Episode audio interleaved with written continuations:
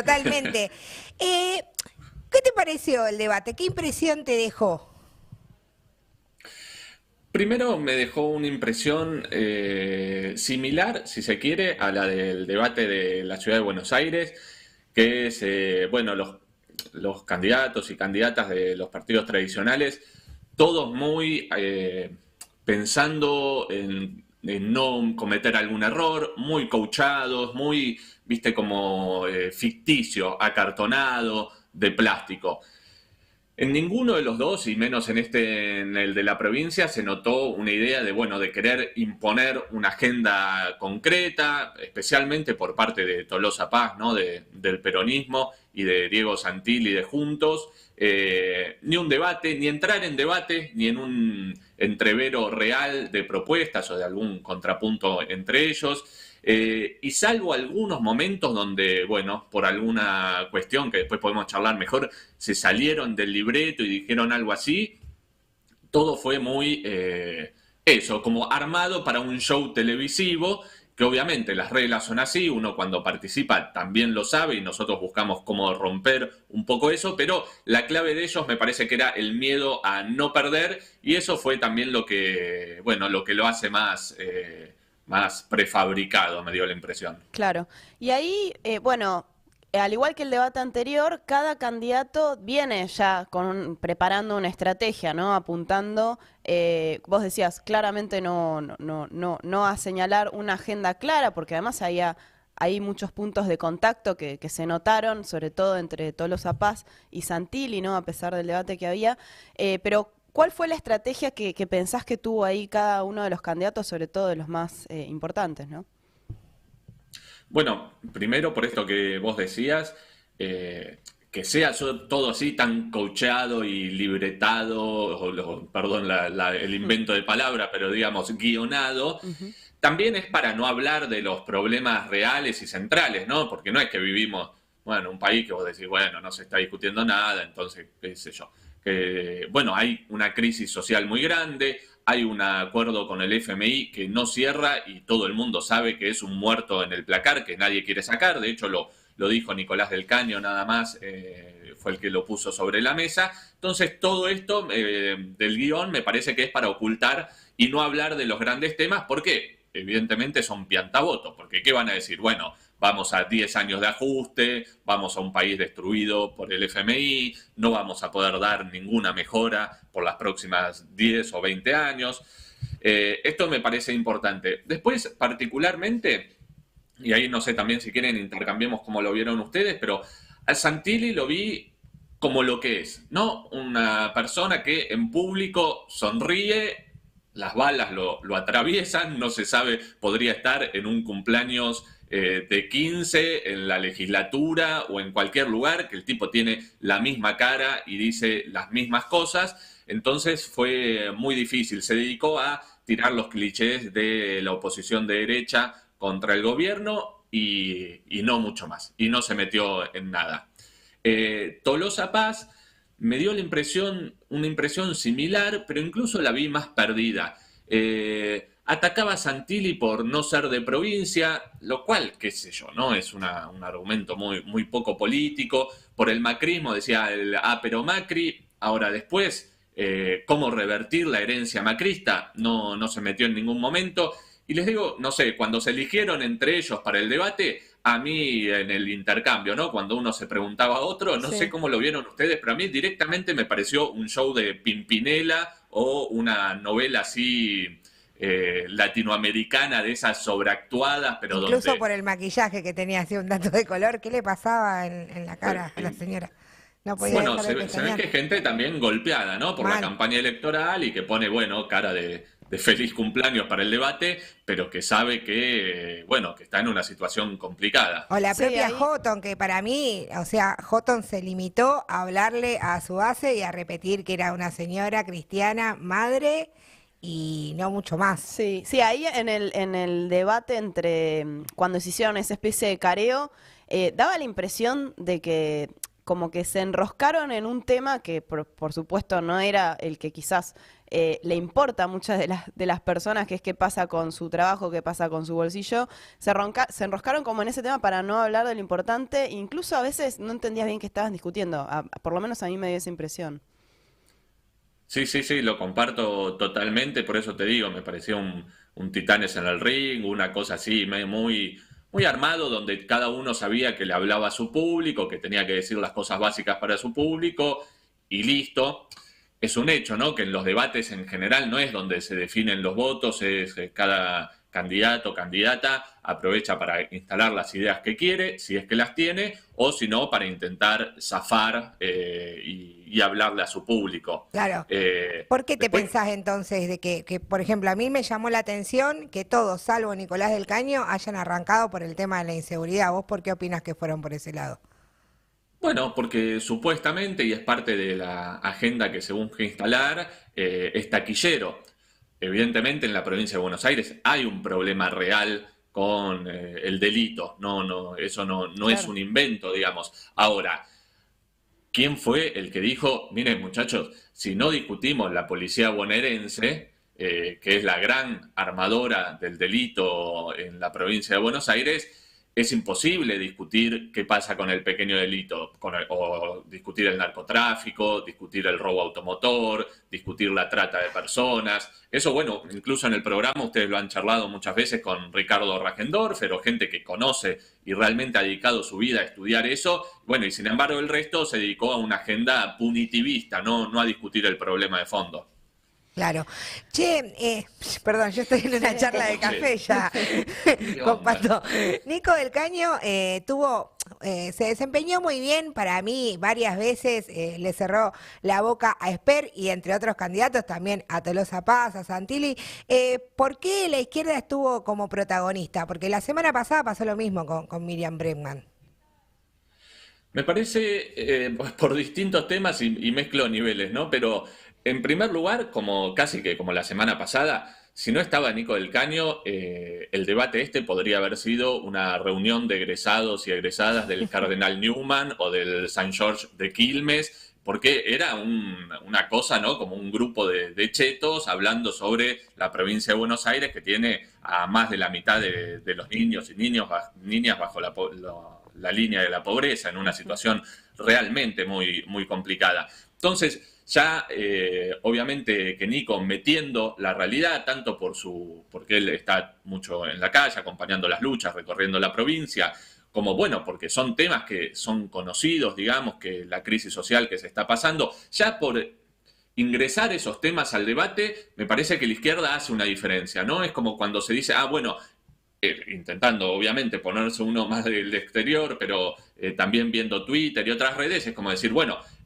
este, este, candidato está hablando de la realidad, no está haciendo un speech eh, político prefabricado para, para lanzar así a la nada y zafar en el programa. Y en estos temas me, parece que eh, también hay un, punto clave, digamos, que es buscar eh, romper la polarización que se intenta instalar entre los candidatos de Juntos y los del Frente de Todos, del peronismo, que intentan hacer una, polarización pero sin mucho contenido, y ahí la izquierda metiendo los temas como qué va a pasar con el FMI, que todos dicen que le van a pagar, pero no se está diciendo cómo, el ajuste que viene habiendo, la, crisis ambiental. Si Nicolás del Caño no metía el tema ambiental, eh, no existía, por ejemplo, ese problema en la ciudad de Buenos Aires, o por ejemplo propuestas como la de la reducción de la jornada laboral a seis horas, que bueno, que son algo novedoso y son una salida eh, para la situación actual. Entonces me parece que eso hace que la izquierda muestre que es como una voz eh, que, si, que si no estuviera sería toda una manga de, de personajes que dirían más o menos lo mismo con sus diferencias a ver quién está más a la derecha. Eh, una cosa, Pato, hubo un momento donde me tuve como una especie de déjà cuando Nicolás del Caño le respondía, era el que, el que le respondía cuando ya era muy a derecha lo que decían algunos candidatos como Esper, y ahí, por ejemplo, Tolosa Paz dice, como hizo Santoro la vez pasada, sí, él tiene razón, eh, ¿no? Como que, como que ahí claramente quedó eh, claro quién es eh, el que realmente se planta frente a la derecha y, en ese sentido eh, lo donde sí quedó por ahí todos los zapas un poco tecleando, eh, un poco no bastante, es cuando eh, Nicolás planteó el ajuste a las jubilaciones, el acuerdo con el Fondo Monetario. Eh, ¿Cómo viste ahí también la respuesta que tuvo Tolosa Paz frente, frente a, estas, a estas críticas ¿no? a la gestión del gobierno? Me parece que fue el único momento donde Tolosa Paz, que quería solo mirar así para el lado de Santilli y hacer como que el resto no existía, eh, fue el único momento que, se sintió tocada y que sintió que tenía que responder.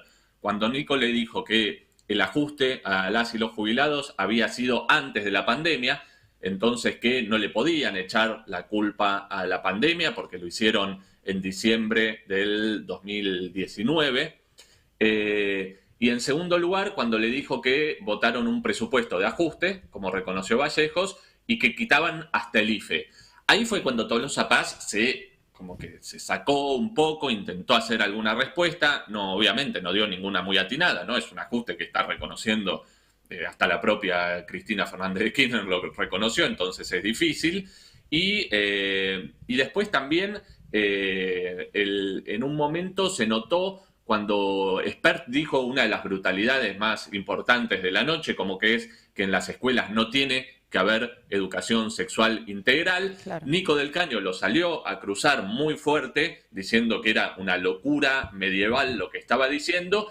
Y Tolosa Paz, que es una clerical importante, viene de entregarle terrenos eh, a la iglesia en, La Plata, eh, bueno, se cayó. Quiere decir que si no estaba Nicolás del Caño ahí, en el debate se instalaba que eh, la derecha cumplía su rol, que es correr todo a la derecha y decir ni siquiera ESI en las escuelas. Bueno, esos dos momentos me parecieron como significativos del debate y del rol de, del peronismo, kirchnerismo, eh, que está cada vez más corrido también a, la centro derecha y a una línea conservadora. Vamos a ver eh, una parte también donde se picó con, con Spert, a ver qué opinas. Dale. Este la empresa, por mí, que haga lo que quiera con los empleados, que firme contrato de relación de dependencia, monotributista. ¿Sabes qué? Yo creo que en mi vida, en mi vida fue empleo en relación de dependencia. Siempre estuve solo, solo como loco malo, facturando, a ver si un día me entraba guito, un día no me entraba guito. Y no me quejé nunca de que era un empleo en negro, que no tenía derecho. Repregunta del cañón. No, bueno, Esper está dejando claro que él avala un fraude escandaloso como el que se lleva adelante con las ¿Qué opinas de, lo que decía Expert? ¿Qué pasa con los libertarios? no se esperaba una pregunta tan simple, me parece. ¿no? Y aparte, te das cuenta que los liberales no son esa gran maquinaria de pensamiento que nos, nos quisieron vender con el humo en las entrevistas de televisión prearmada, sino que los pones a enfrentar a alguien que, que quiere discutir seriamente y quedan en offside. Eh, Después que mostró el plan de los liberales, yo no creo realmente que Spart no sepa que un, pibe o una piba que laburan en las apps no tiene vacaciones, eh, bueno, que si tiene un accidente no, no responde nadie porque es supuestamente socio de la empresa o colaborador y no, no un trabajador o trabajadora en relación de dependencia. Sino que el tipo lo que no quiere decir es que es eh, lo que decía Nico, avalan toda forma de fraude laboral y que las empresas hagan lo que quieran. Eh, veía en Twitter hace un rato que ponían eh, unas imágenes de, de, de Hey Tate, una de las últimas películas de Tarantino, la que eh, tienen una plantación de esclavos, donde DiCaprio, que era el terrateniente que tenía esclavos, decía, son mis esclavos, yo hago lo que quiero. Bueno, es parte de la misma lógica, atrasa tres, cuatro siglos para atrás. La empresa tiene sus esclavos, sus trabajadores y les da lo que quiere. Si quiere relación de dependencia, monotributo, nada, en negro, que hagan lo que quieran los empresarios. Eh, bueno, y se mostró quien defienda las y los trabajadores. Bien, nos estamos ahí ya quedando sin tiempo, pero para ir cerrando por ahí este intercambio sobre lo que deja el debate de ayer y las claves electorales, ¿qué queda para el último tramo de campaña ya de cara al 14 de noviembre?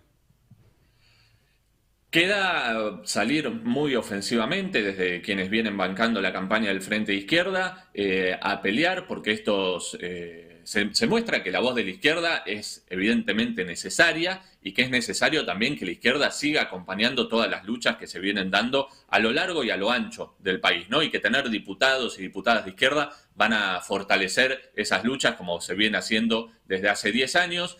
Queda en claro que es un momento, por lo menos me da la impresión, para que el Frente de Izquierda eh, y todos sus simpatizantes, por decirlo de alguna manera, tengamos una una onda expansiva de salir a convencer y a mostrar por qué esta izquierda clasista, socialista, anticapitalista, que está en las calles, que es combativa, tiene que, crecer en lo electoral y también en las calles y que no y que el peronismo está mostrando que no va a ser ninguna variante, que hay un pacto de ajuste para pagarle al FMI, obviamente Juntos es parte de eso, eh, los liberales son parte de correr más a derecha eh, ese escenario, entonces que es un gran momento para hacer una campaña ofensiva de la izquierda.